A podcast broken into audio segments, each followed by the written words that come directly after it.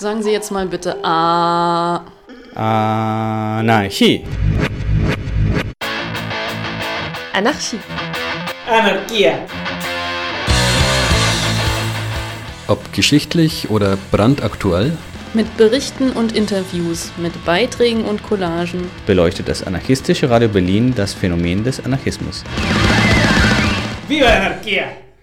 Als A-Radio Berlin präsentieren wir euch die deutsche Übersetzung eines Interviews, das Freunde von The Final Straw Radio mit einer Person von der Föderation Anarchism Era zu den Protesten im Iran geführt haben.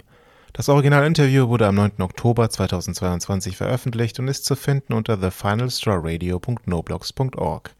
Alle Links, wie immer, auch im Blog-Eintrag zu diesem Audio auf aradio-berlin.org.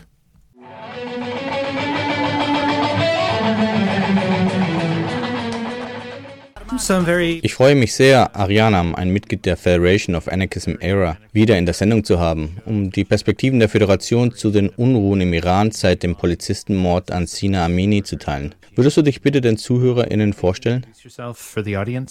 Yes, um, hello, uh, my name is Ariana. Hallo, mein Name ist Ayanam, ich bin Mitglied der Föderation Anarchism Era. Vielen Dank, dass ich wieder dabei sein darf. It's my pleasure. Mich freut es sehr. Danke, dass du wieder dabei bist. Die Menschen und insbesondere Frauen, die in der Islamischen Republik Iran leben, sind in den Schlagzeilen geraten, weil es nach der Ermordung von Sina oder Masa Amini durch die Sittenpolizei am 16. September zu weitreichenden Unruhen gekommen ist, weil sie angeblich eine Haarsträhne aus ihrem Hijab gelassen hat. Aber ich habe auch gehört, dass es darum ging, dass ihre Jeans in den Augen der Bullen zu eng waren. Kannst du zusammenfassen, was wir über den Vorfall und die Proteste wissen, die ausgebrochen sind? Und könntest du auch erklären, warum es zwei Namen gibt? Ich habe sowohl Sina Amini als auch Masa Amini gehört. Das ist ein bisschen verwirrend, finde ich. It gets a little confusing, I think. Yeah, so Mahsa Amini is her legal name, which is recorded on her birth certificate. Mahsa Amini ist ihr offizieller Name, der in ihrer Geburtsurkunde eingetragen ist. Aber in ihrer Familie und unter ihren Freunden war sie besser bekannt als Gina, was in der kurdischen Sprache Leben bedeutet. Aufgrund der Diskriminierung, der kurdische Menschen ausgesetzt sind, geben sie ihre kurdischen Namen nicht in juristischen Dokumenten an, wenn sie es vermeiden können. Sie verwenden persische Namen. Mahsa ist persisch, aber in ihrer Familie und unter ihren Freunden war sie als Gina bekannt. Und für das weitere Interview werde ich sie Gina nennen. Gina und ihre Familie kamen aus ihrer Heimatstadt Sarkes nach Teheran, um einige Verwandte und Bekannte zu besuchen. Auf der Shahid Hachani Autobahn in Teheran wurde sie zusammen mit ihrem Bruder von der Sittenpolizei angesprochen und wegen ihres nicht passenden Hijabs verhaftet. Es gibt ein Foto von ihr, bevor sie verhaftet wurde, und ihr Hijab war kein Problem. Aber wir sprechen ja von der Sittenpolizei, und die kann ungestraft tun, was sie will, also wurde sie verhaftet. Ihr Bruder protestierte gegen die Verhaftung und sagte, sie sei nicht aus Teheran und sie sei neu hier und sie sollten sie nicht verhaften. Aber die Sittenpolizei sagte, dass es sich nur um eine einstündige Unterweisung handeln würde und sie danach freigelassen werden würde. Doch, wie wir wissen, fand ihre Familie sie einige Stunden später im Krankenhaus im Koma vor. Wir wissen, was im Polizeiwagen und auf dem Polizeirevier passiert ist, weil wir alle Augenzeugenberichten haben, von all den anderen Frauen, die verhaftet wurden und gesehen haben, was passiert ist. Als sie in den Polizeiwagen stieg, gab es eine Auseinandersetzung zwischen den festgenommenen Frauen und der Polizei. Sie sagten, dass sie nicht verhaftet werden sollten. Gina war eine der Frauen, die gegen die Verhaftung protestierten. Und die Polizei wollte die Festgenommenen zum Schweigen bringen und begann die Frauen im Wagen zu schlagen. Eine von ihnen berichtete, dass die Polizei Ginas Kopf mit voller Wucht gegen die Wand des Wagens schlug. Als sie danach auf der Polizeiwache ankam, ging es Gina nicht gut. Sie hatte keine Farbe im Gesicht, sie war unbeständig. Dies ist der Ort, an dem sie laut Videoüberwachung gestürzt ist. Die Polizei wählte bewusst diese Stelle, um sie nicht noch einmal zu schlagen. Auf der Polizeiwache sagte Gina der Polizei immer wieder, dass sie sich nicht wohlfühle. Und dann fiel sie bewusstlos zu Boden. Sie kam wieder zu sich und die Polizisten sagten, nein, sie täuschen das nur vor, wir kennen alle Tricks, die ihr spielt. Die anderen Frauen bemerkten, dass es ernst war, also begannen sie zu protestieren und forderten Hilfe für Gina. Aber die Polizisten schlugen sie wieder zusammen, um sie zum Aufhören zu bewegen. Sie schlugen Gina ein weiteres Mal. Diesmal wurde Gina zum letzten Mal bewusstlos, wovon sie sich nicht mehr erholte. Die Polizei erkannte die Situation und sie begann, ihre Brust zu drücken, ihre Beine hochzulegen und zu massieren, denn sie dachten, sie sei nur bewusstlos geworden. Nach etwa einer Stunde holten sie einen Krankenwagen und brachten sie ins Krankenhaus in Kasra. Zuvor stellten sie jedoch sicher, dass alle Beweise, die die inhaftierten Frauen auf ihren Mobiltelefonen hatten, sichergestellt wurden, da sie möglicherweise Fotos gemacht hatten. Die Polizei stellte sicher, dass alles beschlagnahmt wurde. Sie bedrohten alle inhaftierten Frauen, die Zeugen des Geschehens waren, um sie zum Schweigen zu bringen. Im Kasra Krankenhaus gibt es eine weitere Augenzeugin, die ihre Geschichte einem Freund erzählt hat, der sie wiederum auf Twitter weitergab. China kam also ins Krankenhaus. Als sie dort ankam, war sie bewusstlos von den Schlägen. Sie wurde auf die Intensivstation verlegt, wo sie zwei Tage lang im Koma gehalten und dann für tot erklärt wurde. Die Polizei drohte den Ärzten, Krankenschwestern und Krankenhausmitarbeitern, sie sollten schweigen und die Eltern über die Todesursache anlügen. Die Klinik, in die Gina eingeliefert wurde, veröffentlichte einen Beitrag auf Instagram, in dem es hieß, sie habe ein schweres Hirntrauma erlitten. Die Polizei drohte dem Krankenhaus zu schweigen und die Eltern anzulügen. Sie wollten die Geschichte als Herzinfarkt, Herzversagen oder Hirnschlag darstellen.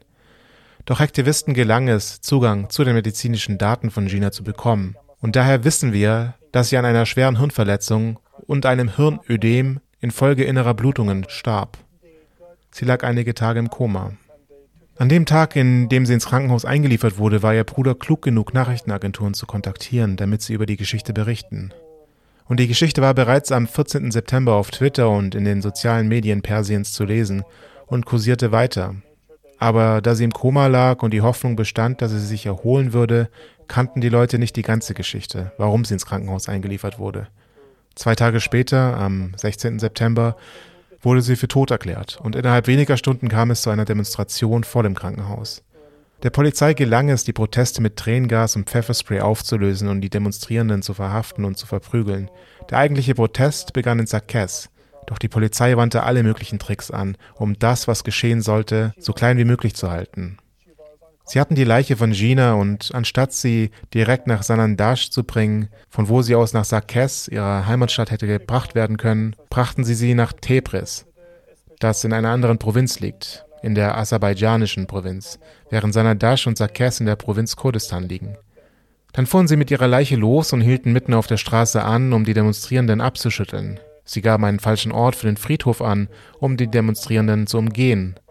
Und sie wollten die Leiche um 5 Uhr morgens begraben, damit sich die Leute nicht versammeln konnten und die Beerdigung klein oder gar nicht stattfand. Doch die Familie widersetzte sich dem Druck, den die Regierung auf sie ausübte, und sie wollten ein ordentliches Begräbnis abhalten.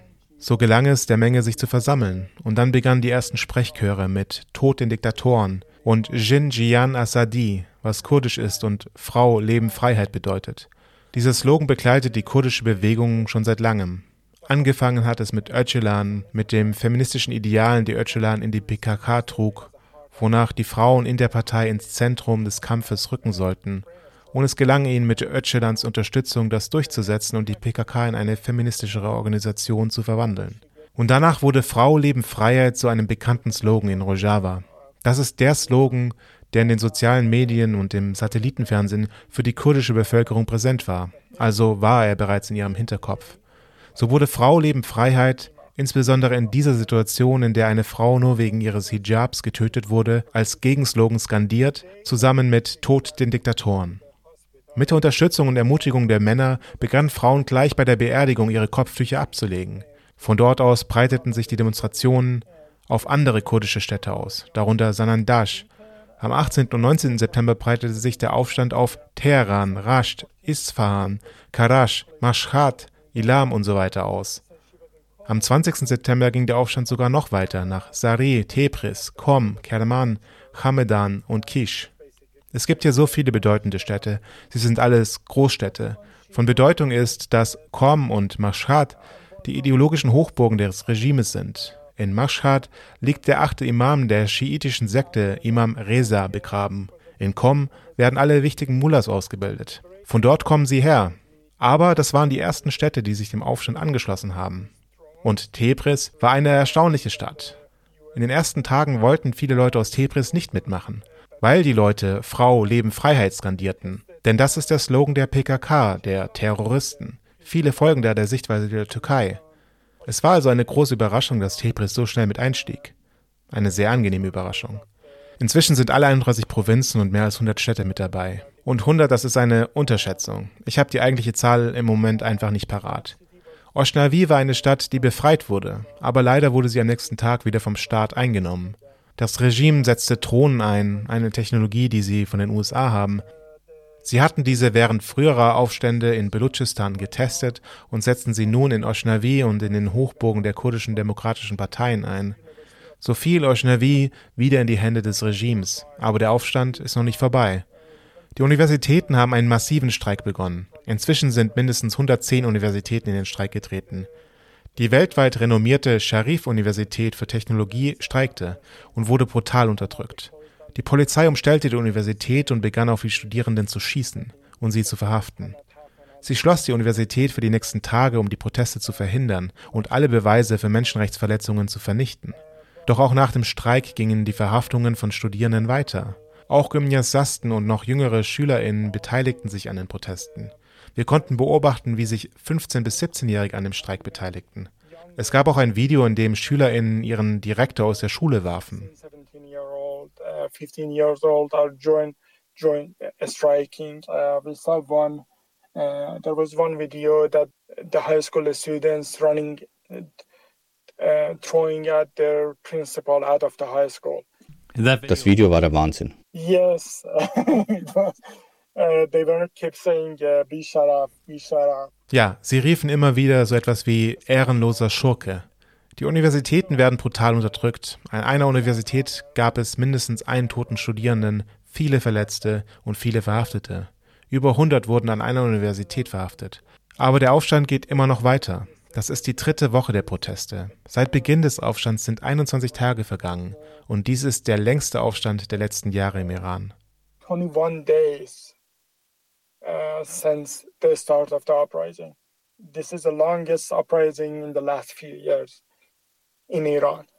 Yeah, that's that's amazing and part of me just thinks of how how embedded the secret police and like security. Ja, das ist erstaunlich. Ein Teil von mir denkt nur daran, wie sehr der Geheimdienst und der Sicherheitsstaat in Teilen der iranischen Gesellschaft verankert sind, auf wie vielen Ebenen die Polizeiarbeit stattfindet und wie häufig Menschen angehalten werden. Ich meine, ich lebe in den Vereinigten Staaten und auch hier gibt es eine Menge Polizeikontrollen. Aber es ist so mutig, dass die Menschen all dieser verschiedenen Generationen, vor allem die Jugend, aufstehen und sich die Scheiße nicht mehr gefallen lassen. Als du gesagt hast, dass Osnavier kurzzeitig befreit wurde, dann aber wieder vom Regime eingenommen wurde, war damit gemeint, dass die Regierung für ein oder zwei Tage von der Bevölkerung oder von einer bestimmten Gruppe rausgeworfen wurde? Or just by the population or by a specific group? No, they took the the name of the city was Osnaviye. Osnawi ist eine Stadt in der Provinz Kurdistan in der Nähe der Grenze. Es ist ihnen gelungen, die Kontrolle über alle Regierungsgebäude zu übernehmen und die Polizei und alle Regimekräfte zu vertreiben. Doch in der Nacht kam eine Militäreinheit aus Tebris und die Regierung setzte Drohnen ein, um alle Regierungsgebäude und möglichen Versammlungsorte der Bevölkerung anzugreifen. Einige Menschen kamen dabei ums Leben. Die Stadt wurde wieder unterdrückt. And um, the city was suppressed again. Wow, that's incredible. Um, yeah, that's that's incredible, and it's it's amazing. Amazing. Das ist unglaublich und es ist erstaunlich, wie weit verbreitet das war. Um auf den Fall von Sina zurückzukommen, was diese Sittenpolizei oder die Mode- oder Moralpolizei angeht, was macht sie und was ist dein Eindruck davon, was die Menschen im Allgemeinen von ihr halten? Gina's case, what the morality police or the guidance patrol is, what they do, and sort of what how people your impression of how people generally think of them. Yes. Um. So, Gu- Guidance Patrol is an organization that was established in 2005. Die Sittenpolizei ist eine Organisation, die 2005 gegründet wurde. Sie ist jedoch Nachfolger einer älteren Organisation, der Islamischen Religionspolizei, und hat nur ein Ziel, die Durchsetzung des islamischen Verhaltenskodex. Dabei geht es nicht nur um die islamische Kleiderordnung für Frauen, sondern auch um die Kontrolle der Beziehungen zwischen den Menschen auf jede erdenkliche Weise. Freunde und Freundinnen dürfen in der Öffentlichkeit nicht zusammen gesehen werden. Man darf sich nur mit dem anderen Geschlecht sehen lassen, wenn sie Teil der Familie sind, wenn sie Macham sind. Ein islamisches Wort, das bedeutet ein Mitglied der Familie, dessen Heirat haram, tabu oder verboten ist. Sie können also nur mit einem Mitglied ihrer Familie zusammen sein. Aber auch hier handelt es sich um eine patriarchale Gesellschaft, in der man entweder einen Bruder, sogar einen jüngeren Bruder, oder einen jüngeren Cousin oder seinen Vater dabei haben muss, damit man nicht vom Regime oder von anderen Leuten schikaniert wird. wenn man als Frau seinen Geschäften nachgeht. Das ist einer der Gründe, warum Kiarash, der Bruder von Gina, bei ihr war. Denn so wird es erwartet. Leider kann man als Teil der patriarchalen Gesellschaft als Frau nicht alleine sein. Wenn man in einer Freund-Freundin-Beziehung zusammen gesehen wird, schikaniert die Polizei entweder beide oder nur die Frau. Also müssen sich die Leute verschiedene Tricks ausdenken, um die Sittenpolizei zu umgehen. Und diese ist für viele Dinge verantwortlich, wie zum Beispiel auch die Belästigung von Trans- und Queer-Personen wegen mangelnder Geschlechtskonformität. Sie können alles ungestraft tun. Sie kontrollieren sogar die Kleidung von Männern. In der Zeit von Rafsanjanis Präsidentschaft, die von 1989 bis 1997 dauerte, durften Männer in der Öffentlichkeit nicht mal kurzärmelige Kleidung tragen. Wenn Männer nun Kleidung trugen, die als westlich gekennzeichnet war, oder was auch immer die Sittenpolizei als unangemessene Kleidung für Männer ansah, bekamen sie das gleiche Problem wie Frauen. Es ist nicht so schlimm wie bei Frauen, denn Männer können sich besser wehren, denn es ist eine patriarchale Gesellschaft, das heißt, sie sind nachsichtiger mit Männern. Sie bekommen vielleicht bis zu 40 Stunden Unterricht und es gibt nicht so viele Schläge. Aber für Frauen gibt es viele Schläge, um sie zum Aufhören zu bewegen. Sie überwachen auch, was die Leute kaufen. Und es gibt Fälle, in denen Leute neu gekaufte Waren zurückgeben mussten. Zum Beispiel Kleidung, Taschen, Schuhe und alles, was die Sittenpolizei für unpassend für den islamischen Verhaltenskodex hält.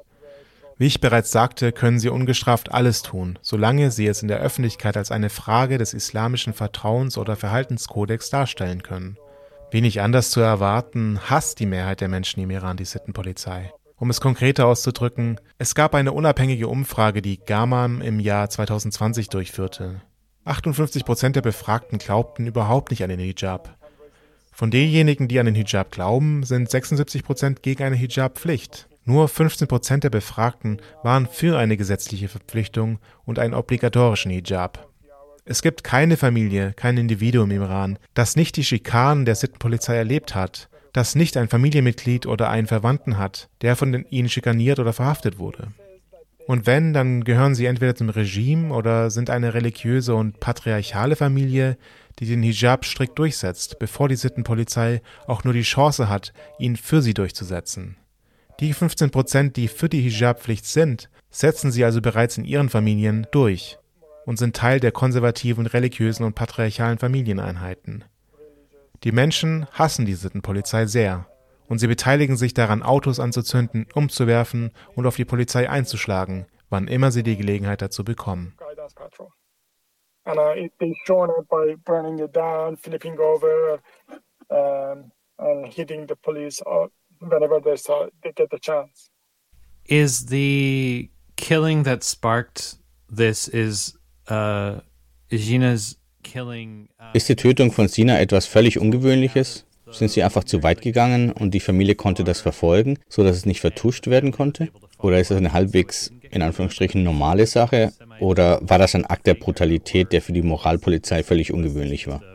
an act of brutality that was totally out of out of the ordinary for how the morality police are. Oh no, this is not even. Yeah, the uh, the woman experienced police brutality similar to Mahsa's case every single day in Iran. Frauen erleben im Iran tagtäglich ähnliche Polizeibrutalität wie in Ginas Fall. Sie werden unter Druck gesetzt, einige werden vergewaltigt, einige werden von der Polizei getötet, und das Regime hat es geschafft, die Familien zum Schweigen zu bringen, indem es sie zu einem Geständnis gezwungen hat, damit sie etwas Positives über das Regime sagen und erklären, warum ihr Kind im Unrecht war.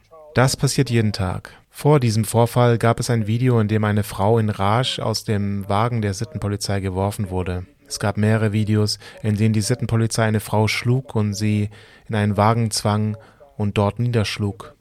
Das ist ganz normal. So etwas passiert jeden Tag. Der einzige Grund, warum sie in Mahsas Fall versagt haben, war, dass die Familie sich der Einschüchterung widersetzte und den Druck abgelehnt hat.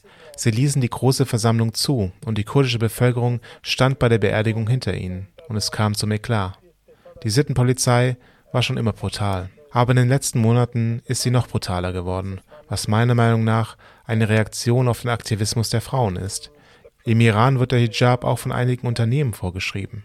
Die Frauen im Iran haben also die Unternehmen, die das tun, auf eine schwarze Liste gesetzt. Sie hatten keine Anführer, sie sammelten einfach die Liste und sagten, wir gehen nicht in diese Geschäfte. Dieses Geschäft belästigt uns ständig, weil wir einen Hijab tragen oder mit unserem Freund oder Freundin zusammen sind. Auch Transpersonen aus dem Iran schlossen sich an und sagten, diese Geschäfte belästigen uns wegen unseres Geschlechts. Die Unternehmen sagten, oh, ihr schadet unseren Geschäften, indem ihr uns auf eine schwarze Liste setzt. Macht das nicht, wir sind doch gute Menschen. Aber genau dann begannen die Fälle der Polizeibrutalität durch die Sittenpolizei zuzunehmen, beziehungsweise sie wurden sichtbarer, um ehrlich zu sein. Die Menschen werden sich immer mehr dessen bewusst, was passiert. Durch Fälle, in denen Menschen ein Video vom Polizeiwagen der Sittenpolizei aufnehmen, in denen sie die Brutalität der Polizei gegenüber einer Frau festhalten, all das wird gefilmt.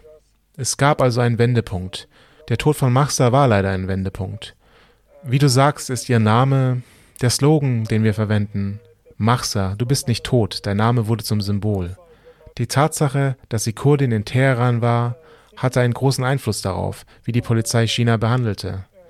Aber das passiert leider im ganzen Land.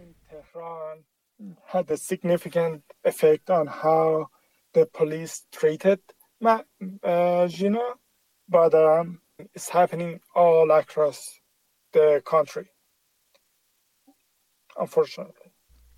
Well, yeah, and the and the like as you say, the awareness is happening all across the country. And you you mentioned before or when I asked about the two names, you know, that Wie du schon gesagt hast, findet die Sensibilisierung im ganzen Land statt. Als ich dich nach den beiden Namen gefragt habe, hast du erwähnt, dass das Regime den Kurdinnen als Minderheit generell nicht freundlich gesinnt ist. Liegt das an einem Anspruch auf eine persische Vormachtstellung? Liegt es daran, dass sie jede Abweichung von dem, was sie für die Norm halten, als sektiererische Gruppierung betrachten? Liegt es an den separatistischen Gruppen in der Region Kurdistan? Was sind deiner Meinung nach die Beweggründe für den Staat, Kurdinnen, Belutschen und andere Minderheiten zu unterdrücken? Separatist in that region, um, in the Kurdistan region, or um, what sort of you understand to be the motivating factor for the state to repress Kurds or or um, Baluch or like other other minorities?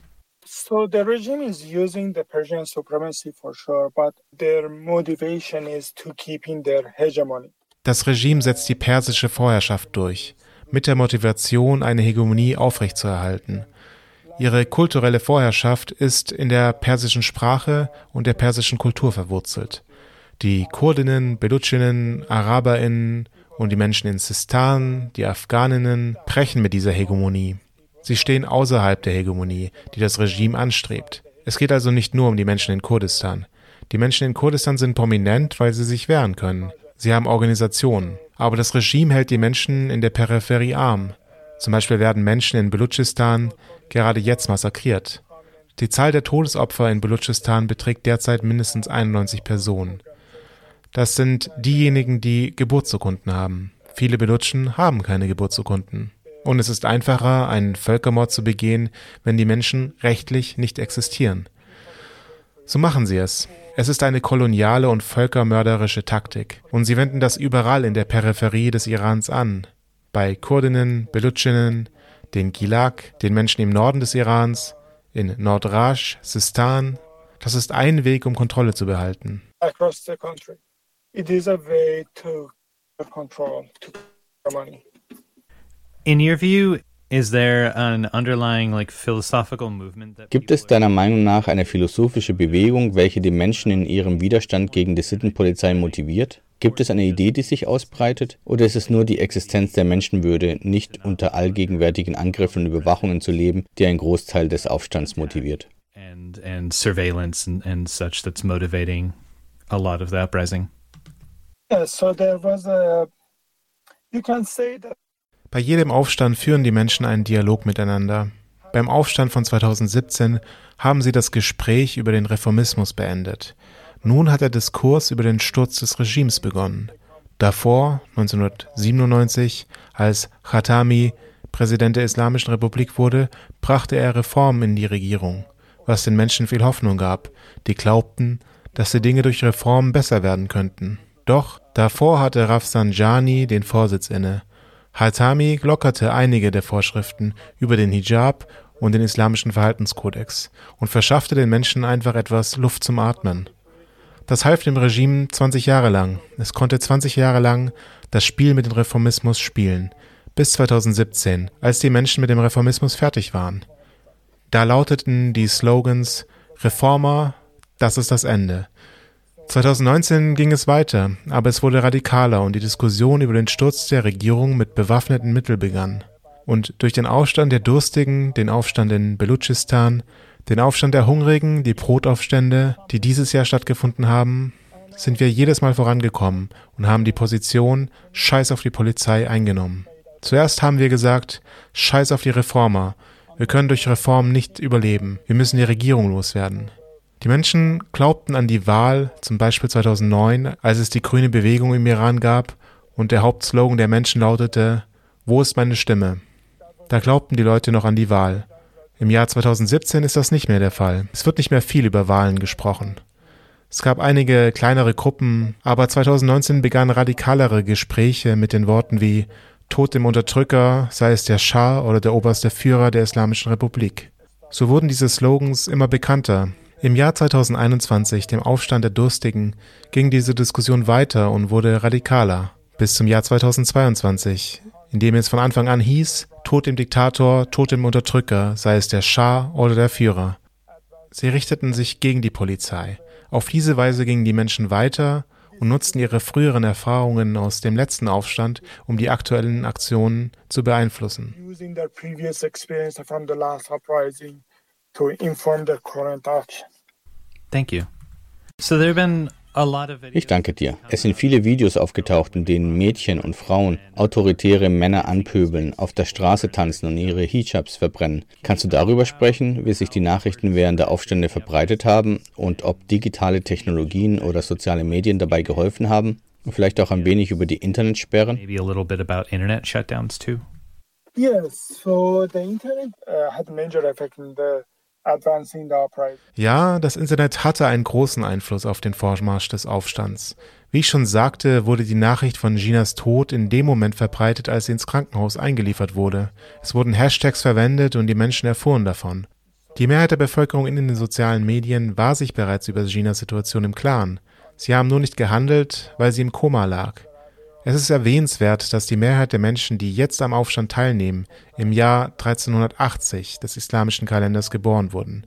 Wir nennen sie die 80er, also die Generation Z. Sie wurde um das Jahr 2000 geboren und die ältesten von ihnen sind etwa 21 Jahre alt. Genauso alt wie Gina. Ein großer Teil von ihnen ist zwischen 17 und 20 Jahren alt und kämpft auf der Straße gegen das Regime. Sie sind also sehr versiert im Umgang mit dem Internet und den sozialen Medien.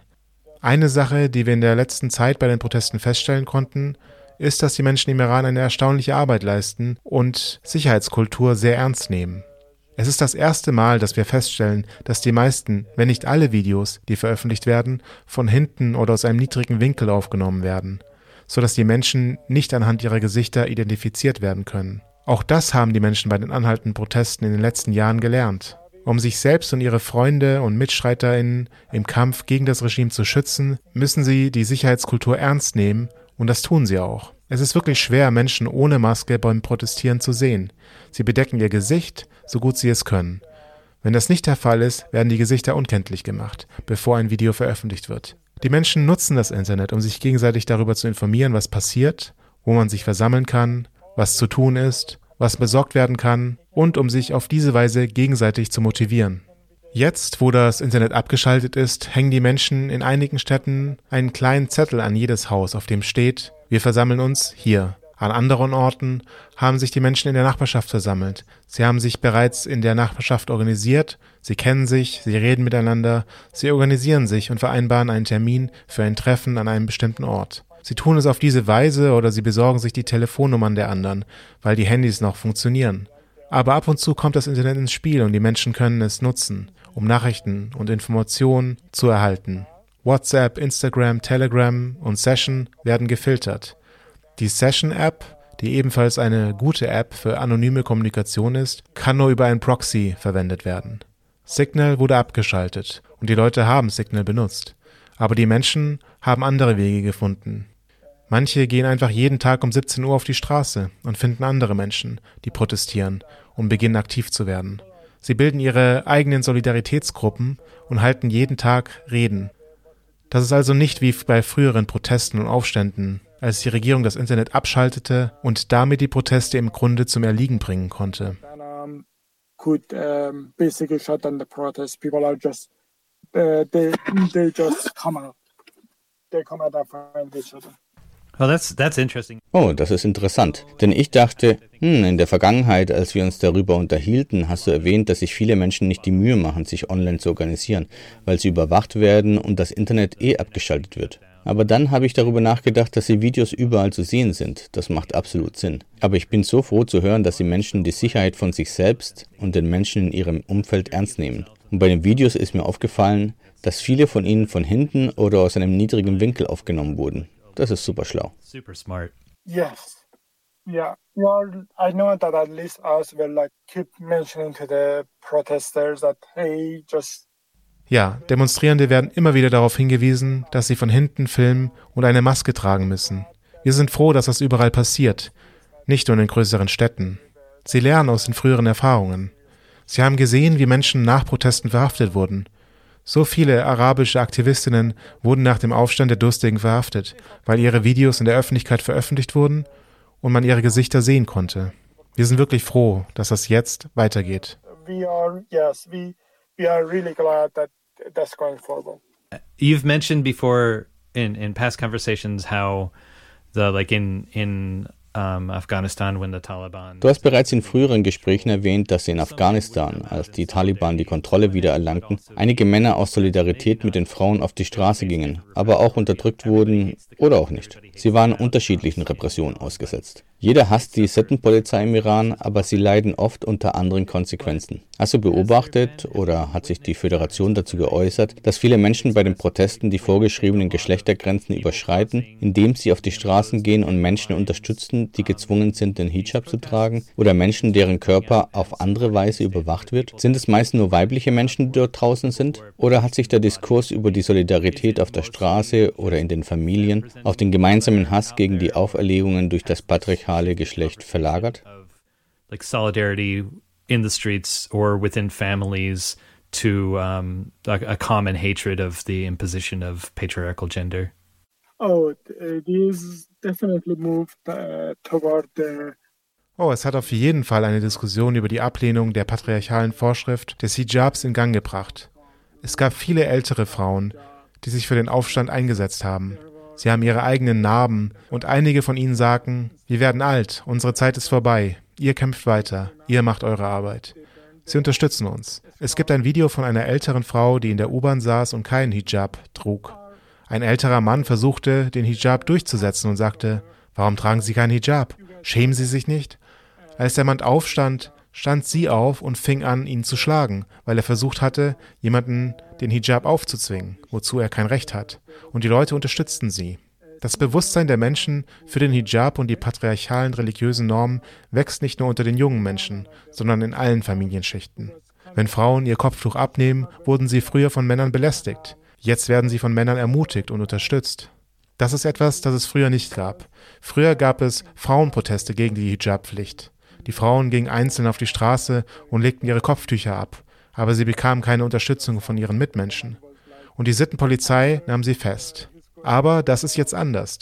Die Menschen unterstützen die Aktion der Frauen. Sie stehen an der Spitze des Aufstands und erhalten die meiste Zeit über die Unterstützung von den Männern. Es gibt immer einige patriarchalische Männer. Und einige davon haben einen neuen Slogan ins Leben gerufen, der sich grundsätzlich gegen das Leben und die Freiheit der Frau richtet. Ihr furchtbarer Slogan lautet Männer, Nation, Wohlstand.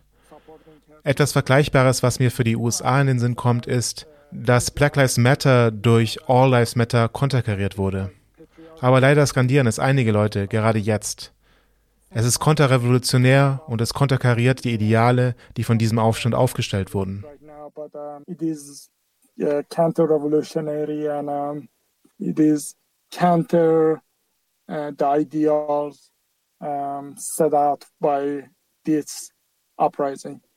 But so, according to the group uh, Iran Human Rights, nach Angaben der in Norwegen ansässigen Nichtregierungsorganisation für Menschenrechte im Iran wurden bisher mindestens 150 Menschen bei Demonstrationen getötet und Hunderte inhaftiert. Unter den Ermordeten befand sich auch die 16-jährige Nika Shakarami, die am 27. September verschwand und tot aufgefunden wurde, da sie offenbar durch Schläge verletzt worden war. Ich weiß nicht, ob du etwas zu Nikas Situation sagen kannst, aber ich habe vorhin einige Videos auf den sozialen Medien der Federation of Anarchism Era gesehen. Und ihr habt darüber berichtet, wie weit verbreitet die Demonstrationen sind, die Drohnenangriffe in bestimmten Fällen und eine andere Repression der Regierung. Aber vielleicht kannst du ein wenig darüber sprechen, ob die Repression deiner Meinung nach erfolgreich war, um den Widerstand der Menschen zu schwächen, oder ob die Menschen trotz der Repression weiter durchgehalten haben. In your view of dampening people's resistance, or if people have continued to endure despite it?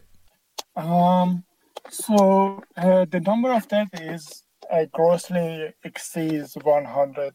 die Zahl der Todesopfer übersteigt bei weitem 100. 100 gab es allein in der Stadt Sahedan in der Provinz Sistan und Belutschistan. Und das sind nur die gezählten Todesfälle. Wie ich bereits sagte, hat ein großer Teil der Belutschen keine Geburtsurkunden und ihre Identität ist nicht bekannt. Daher werden ihre Todesfälle in offiziellen Aufzeichnungen nicht gezählt. Es ist so, als gäbe es sie nicht und als ob ihre Todesfälle nicht zählen würden. Das gilt auch für andere größere Städte. Wenn wir in Sahedan 100 Tote hatten, können wir feststellen, dass es in Teheran und anderen Großstädten in drei Wochen mindestens 100 Tote gab. 100 Tote ist eine sehr starke Unterschätzung. Ein weiterer Punkt. Wie ich bereits sagte, gehören die meisten Demonstrierenden zur Generation Z. Sie sind 16 bis 22 Jahre alt. Sie gehen auf die Straße, um gegen das Regime zu kämpfen. Nika Shararami war ein 16-jähriges Mädchen, das zu den Demonstrierenden gehörte. Sie ging mit einer Wasserflasche und einer Tasche mit ihrer Geburtsurkunde auf die Straße, um sich ausweisen zu können. Sie gab an, dass sie einige Minuten vor ihrem Verschwinden von der Polizei verfolgt wurde. Die Überwachungskameras zeigten, dass sie nicht zum Haus ihrer Verwandten ging, weil sie wusste, dass sie verfolgt wurde. Und sie versuchte, sie von der Spur abzubringen. Sie wollte nicht direkt zum Haus ihrer Tante gehen und dort Ärger verursachen. Also ging sie zu einem leeren Baugebiet.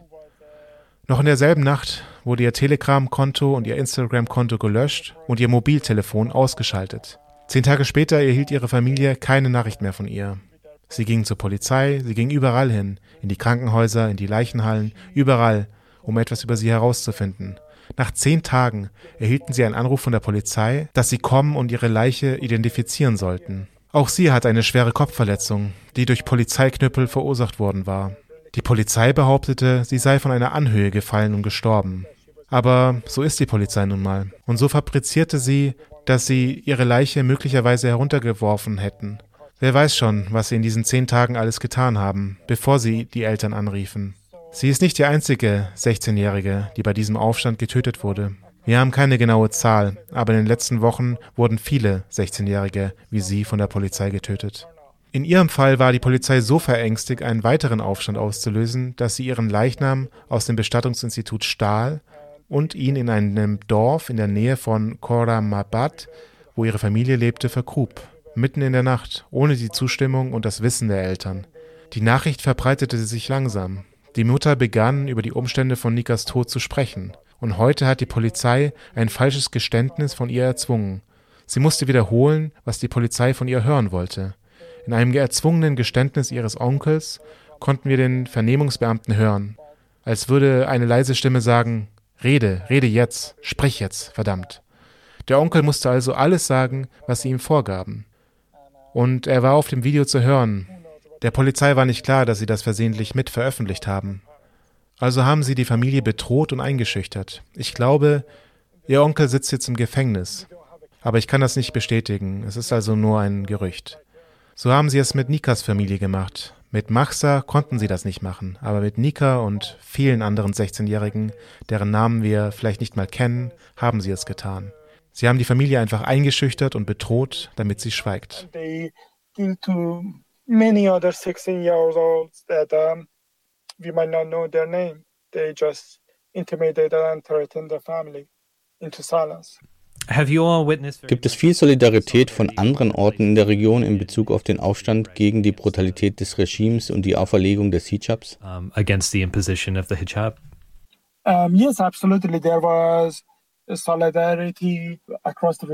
ja, absolut. Es gab Solidarität in der gesamten Region. Eine erstaunliche Solidarität der Frauen in Afghanistan. Sie zeigten ihre Solidarität mit den Menschen im Iran und für die Sache Chinas und für die Sache der Freiheit der Frauen. Und einer ihrer Slogans war Brot, Arbeit, Freiheit. Einer der Slogans, der auch im Iran skandiert wurde. Es war vielleicht in Raj, wo es ein Video gab, in dem Menschen Brot, Arbeit, Freiheit zusammen mit Frau, Leben, Freiheit skandierten. Es gab einen Bombenanschlag, von dem wir glauben, dass er von den Taliban im Kaj Bildungszentrum verübt wurde, welches die Hauptfrauenabteilung beherbergte und das sich in einem Viertel der Hazara-Ethnie befindet. Ein Selbstmordattentat ereignete sich in der Frauenabteilung des Bildungszentrums und viele Frauen wurden bei diesem Anschlag getötet. Dies löste eine neue Welle der Solidarität aus. Einige ihrer Slogans lauteten Brot, Arbeit, Freiheit und Tod den Taliban, ob in Kabul oder Teheran. Ein anderer lautete Stoppt den Völkermord an den Hazara. Das ist Teil der Kampagne gegen die Hazara, aber auch gegen die Frauen und ihre Autonomie sowie das Recht auf Bildung. Die Frauen in Afghanistan, in Herat, Bamiyan, Kabul und vielen anderen Städten begannen zu protestieren und skandierten Stopp den Hazara Völkermord. Bildung ist unser Recht und Tod den Feinden des Wissens. Alles, was in Afghanistan und im Iran vor sich geht, ist im Grunde genommen dasselbe. Die Taliban sind nur ein jüngeres Geschwisterchen der Islamischen Republik. Auch im Iran benutzte die Regierung Krankenwagen, um die inhaftierten Demonstranten heimlich zu transportieren. Die Taliban taten dasselbe in Afghanistan. Die Taliban kopieren also einfach den Iran in all seinen Methoden zur Unterdrückung der Bevölkerung. Wir haben auch im Irak und im Libanon erstaunliche Proteste erlebt. Im Irak gab es Proteste in Solidarität mit dem Aufstand und auch gegen die Einmischung des Irans in die irakische Politik, wofür wir sehr dankbar sind und hoffentlich noch mehr von sehen werden. Das ist unser Verständnis von Solidarität. Jeder von uns handelt mit seinen eigenen Zielen und Taktiken, aber gleichzeitig stärken wir die Bewegung in unserer Umgebung. Wir handeln solidarisch. Auch im Libanon gab es eine Solidaritätskundgebung mit dem Aufstand für Gina Amini. Wir sind sehr dankbar und hoffen, dass es noch mehr werden. Um, yeah, we are very grateful and um, we hope to see more. So media in the USA and the West are presenting Die Medien in den USA und im Westen stellen diesen Aufstand als feministisch dar und der Westen benutzt beispielsweise Symbole wie den Hijab häufig als Vorwand für Islamophobie und Orientalismus. Der Teil, der nicht laut ausgesprochen wird, ist die Idee, dass es einen Regimewechsel und die Einführung einer neoliberalen Demokratie im Iran geben sollte. Aber ich frage mich, ob du ein wenig darüber sprechen kannst, was du von den Darstellungen der westlichen Medien über die Geschehnisse gelesen hast, wo sie vielleicht richtig oder falsch liegen. What you've seen of Western media presentation of what's going on, where they get it right, where they get it wrong. Uh, first, uh, I wanna uh, tackle the Zunächst einmal möchte ich das Wort Islamophobie ansprechen. Ich glaube nicht, dass wir überhaupt eine gute anarchistische Religionskritik haben. Bislang habe ich zwei Reaktionen gesehen. Die eine Reaktion ist, wie du sagst, dass der Westen versucht, das so zu erklären, dass die Menschen sich gegen die rückständigen Sitten in der Region auflehnen die den Islam als Codewort benutzen, was nicht die Kultur, sondern wie du sagst, den Orientalismus meint. Das andere ist, dass der Islam nicht das Problem ist, es ist nur die Islamische Republik. Es ist nur dieses oder jenes Regime. Es gibt keinen Zwang im Islam, was, tut mir leid, eine wirklich lächerliche Aussage ist.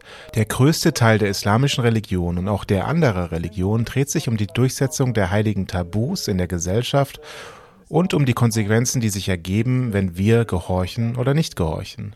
Ich komme aus einer Föderation, die die religiöse Tendenz des Anarchismus nicht akzeptiert weil wir Religion als eine weitere Form der Macht sehen, die Menschen zum Gehorsam zwingt. Es ist ein weiteres Werkzeug in den Händen der Herrschenden, um die Menschen gefügig zu machen. Während der Kapitalismus das tut, indem er sich einmischt, indem er die Produktions- und Konsumptionsbeziehungen der Menschen sabotiert, führt die Religion dazu, die alltäglichen Beziehungen der Menschen zu sabotieren, indem es das Heilige als Eigentum benutzt. Dies wurde von Graeber in The Dawn of Everything erwähnt dass das Heilige die älteste Form des Eigentumsverhältnisses, das wir bisher in der menschlichen Gesellschaft beobachtet haben, ist. Es gibt das heilige Wissen, das nur die klerikale Klasse kennt und dessen geistiges Eigentum es ist. Es gibt heilige Böden oder Werkzeuge, die alle Teil des Eigentums sind, das von der klerikalen Klasse monopolisiert wird. Das sind Dinge, durch die die Menschen versklavt und gezwungen werden, Dingen zu gehorchen, die ihren Interessen zuwiderlaufen. Das Problem ist die Institution der Religion, nicht die Art und Weise, wie die Religion handelt. Wie Kreber erwähnte, ich verwende Kreber, weil er für meine Überlegungen zu diesem Thema sehr wichtig war. Er sagt, dass der Kapitalismus nicht natürlich ist. Es ist ein soziales Konstrukt, das wir jeden Tag reproduzieren. Das gleiche gilt für die Religion. Religion ist ein soziales Konstrukt, das wir jeden Tag reproduzieren. Wir entscheiden, was Religion ist und wie wir uns verhalten. Wir entscheiden jeden Tag, dass wir gehorchen, anstatt uns gegen diese Institutionen aufzulehnen. Wir reproduzieren diese Unterdrückungssysteme. Wir sind dabei nicht wie die rechten Faschisten, die das Volk für das Versagen des Kapitalismus verantwortlich machen. Wir sind keine Faschisten, die die Armen und Entrechteten für die Probleme verantwortlich machen. Sie sind die Opfer dieses Systems. Wir betrachten das Problem systematisch, den Kapitalismus als Systemproblem, nicht die Individuen, die in ihm gefangen und versklavt sind. Das Gleiche gilt für die Religion. Die Institution der Religion ist das Problem, nicht die Menschen, die in ihr gefangen und versklavt sind.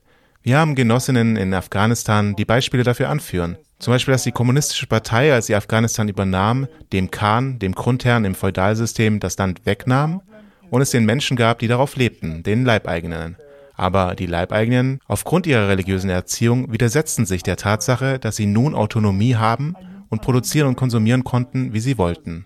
Denn sie sahen das als Haram an. Und sogar das Land, das ihnen gegeben wurde, sahen sie als Haram an. Die Religion ist also nicht nur ein Zweig des Kapitalismus, sondern ein weiterer Baum im giftigen Garten des Autoritarismus. In der Welt, in der wir leben, müssen wir sie alle loswerden, sonst können wir nicht frei sein. Wir können nicht in dieser Welt leben, die auf dem Tod aufgebaut ist. Aber es geht hier nicht nur um den Westen und es ist auch nichts Neues. Es ist nicht nur etwas, was der Westen tut. Die iranischen Rechtsfaschisten benutzen den Islam als Mittel, um rassistisch gegen AraberInnen vorzugehen. Sie machten die AraberInnen nach 1400 Jahren für die Probleme verantwortlich, die sie jetzt haben. Das ist also nicht neu.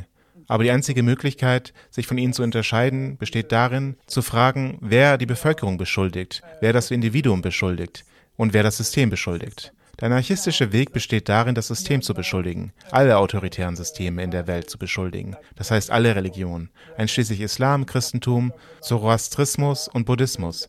Kreber erwähnt in Depth the First 5000 Years den Hinduismus und folglich auch Buddhismus, welche das Karma-System einsetzen und dass das im Grunde eine Drohung an die Menschen ist, ihre Schulden zu bezahlen, oder sie werden im zukünftigen Leben Sklaven sein. Auf diese Weise setzen sie die protokapitalistische Lebensweise durch. Wir wissen, dass das Prinzip, du musst immer deine Schulden bezahlen, etwas Wesentliches im Kapitalismus ist. Es war etwas, das von der Religion durchgesetzt wurde. Es wurde immer zuerst von der Religion eingeführt und der Kapitalismus hat das von der Religion übernommen. Sogar vor dem Christentum und vor der Geburt des Kapitalismus hat das stattgefunden. Ja, die westlichen Medien nutzen den aktuellen Aufstand als Signal der Bevölkerung, dass diese eine liberale Demokratie wollen würde. Es ist die liberale Demokratie, so wie in Afghanistan. Wir haben gesehen, wie heuchlerisch es war, Taliban nach Oslo einzuladen, um ein Gespräch mit ihnen zu führen. Der Westen hat geschwiegen, als die Frauen in Afghanistan jeden Tag von den Taliban unterdrückt und getötet wurden. Es war schon etwas bizarr, als wir im EU-Parlament die Sprechchöre Jinjian Azadi, Frau Leben Freiheit, hörten. Denn als sie die PKK aufführten, deren Anführer Öcalan ist, der im Grunde den Slogan erfunden hat und der von der PKK popularisiert wurde und somit eigentlich als terroristischer Slogan der PKK betrachtet wurde. Jetzt sagen sie es laut, als ob es all die früheren Erfahrungen nicht gegeben hätte. Was geschah mit der liberalen Demokratie, als die Türkei als Teil der NATO Rojava angriff? Den Ort, an dem Jinjian Asadi jeden Tag gesungen wurde. Der Slogan wurde mit Rojava popularisiert. Von dort aus hörte die Welt Jinjian Asadi. Die liberale Demokratie hat in Rojava versagt. Und jetzt wollen sie dem iranischen Volk helfen? Das glaube ich nicht. Das ist sehr heuchlerisch und ekelhaft, um ehrlich zu sein. Disgusting, to be honest. That's about it. I know that you can't see the future, or I assume that you can't see the Ich gehe davon aus, dass du nicht in die Zukunft schauen kannst, aber hast du das Gefühl, dass dieser Aufstand im Iran gegen das Regime genug Risse verursachen könnte, um sich selbst aufrechtzuerhalten, sodass etwas Dauerhafteres entstehen kann, wie ein tatsächlicher Sturz des Regimes, oder scheint dies eher ein weiterer Schritt in diese Richtung zu sein? overthrow of the regime, or does this seem like another stepping stone in that direction? Ja, der Aufstand ist noch nicht vorbei. Das Regime tut alles, was es kann, um ihn zu unterdrücken. Die Menschen protestieren immer noch. Das Regime ist mit Panzern und Wasserwerfern gekommen. Oh, ich wollte noch eine Sache hinzufügen, die mir gerade einfiel, als ich die Wasserwerfer erwähnte, in Bezug auf die vorherige Frage. Die Wasserwerfer, die die Islamische Republik eingesetzt hat, kommen möglicherweise aus Österreich oder Deutschland. Dieselben Wasserwerfer, die Wasserwerfer zur Bekämpfung von Ausschreitungen, wurden während der Proteste und des Aufstands nach Chile verkauft. Und jetzt werden sie im Iran eingesetzt. Einige der Granatwerfer und der Munition werden vor Ort hergestellt, andere werden entweder aus China oder aus einigen europäischen Ländern gekauft. Sie verkaufen immer noch in den Iran. Das wollte ich nur erwähnen. Das Regime tut also alles, was es kann, um den Aufstand zu unterdrücken. In Sahedan, in Belutschistan ist es brutal vorgegangen. In Kurdistan, in Sarkes und Sanandaj gab es eine sehr brutale Niederschlagung. Aber die Menschen gehen immer noch auf die Straße. Im Moment sind die Universitätsstudentinnen und Gymnasiastinnen, sogar die MittelschülerInnen, die 14- bis 15-Jährigen, die streiken und protestieren. Ein sehr sichtbarer Teil der Demonstrationen. Die Leute haben sich entweder selbst verabredet, wo sie sich treffen und organisieren, entweder in ihrer Nachbarschaft oder indem sie sich bei den Protesten treffen und Details austauschen. Es wurde zur Gewohnheit, jeden Tag zu einer bestimmten Zeit auf die Straße zu gehen und zu sehen, was passiert. Wenn eine große Anzahl von Menschen auf die Straße geht, werden wir an diesem Tag einen guten Protest haben. Wie ich bereits sagte, treiben wir bei jedem einzelnen Protest, bei jeder einzelnen Aktion den Dialog voran. Zuerst waren wir mit dem Reformismus fertig, wir begannen auf den Sturz der Regierung hinzuarbeiten, dann wurde es radikaler. Dieses Mal wird es noch radikaler. Nie zuvor hatten wir so viel Wut auf die Polizei. Diesmal hatten die Menschen keine Forderungen von der Regierung. Einer ihrer Slogans lautet, keine weiteren Proteste, dies ist der Beginn einer Revolution. Die Menschen verlangen von der Regierung nicht, dass sie etwas für sie tut. Sie wollen, dass sie verschwindet. Das war von Anfang an so. Beim Aufstand der Durstigen, beim Aufstand der Hungrigen, beim Aufstand im November 2019 kamen die Menschen wegen der harten wirtschaftlichen Probleme, die sie hatten. Und am Anfang ging es nur darum, ihre Leiden zu lindern. Aber dieses Mal gab es keine Aufforderung an die Regierung, etwas zu tun. Denn die Regierung wird den islamischen Verhaltenskodex nicht aufheben, sie wird den Hijab nicht abschaffen. Irgendwann zu Beginn des Aufstandes riefen die Leute freiwilliger Hijab. Aber das verschwand schnell wieder und blieb nicht.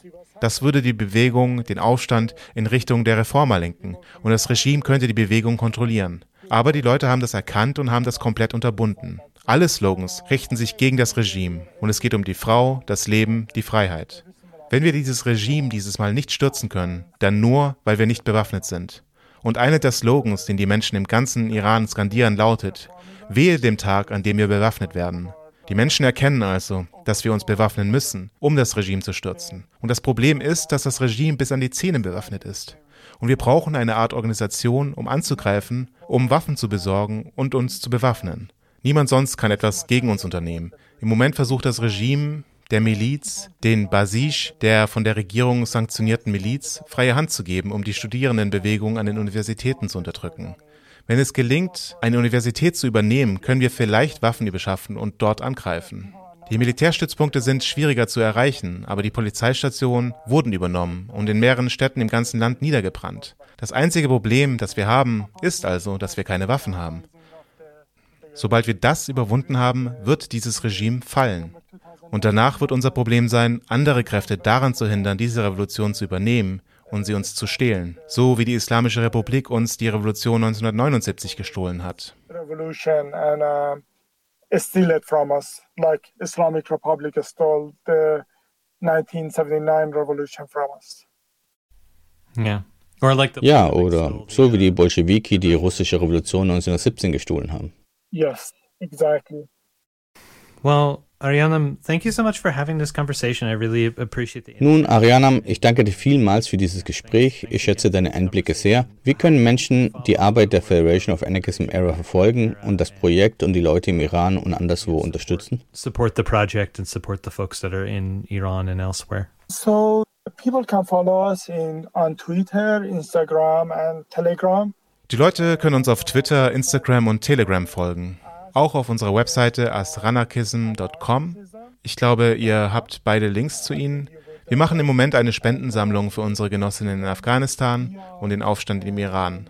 Ich habe das in diesem Interview nicht erwähnt, aber, aber es wurde von uns in den sozialen Medien erwähnt, dass wir mindestens eine Genossin aus unserer Föderation verloren haben und viele verhaftet und verletzt wurden. Wir versuchen sie zu unterstützen, so gut wir können. Wir sind sehr dankbar für die Unterstützung und Solidarität der Menschen. Vielen Dank, dass ich hier sein durfte und ich hoffe, wir sprechen wieder miteinander, nachdem wir diese Revolution gewonnen haben. That would be it.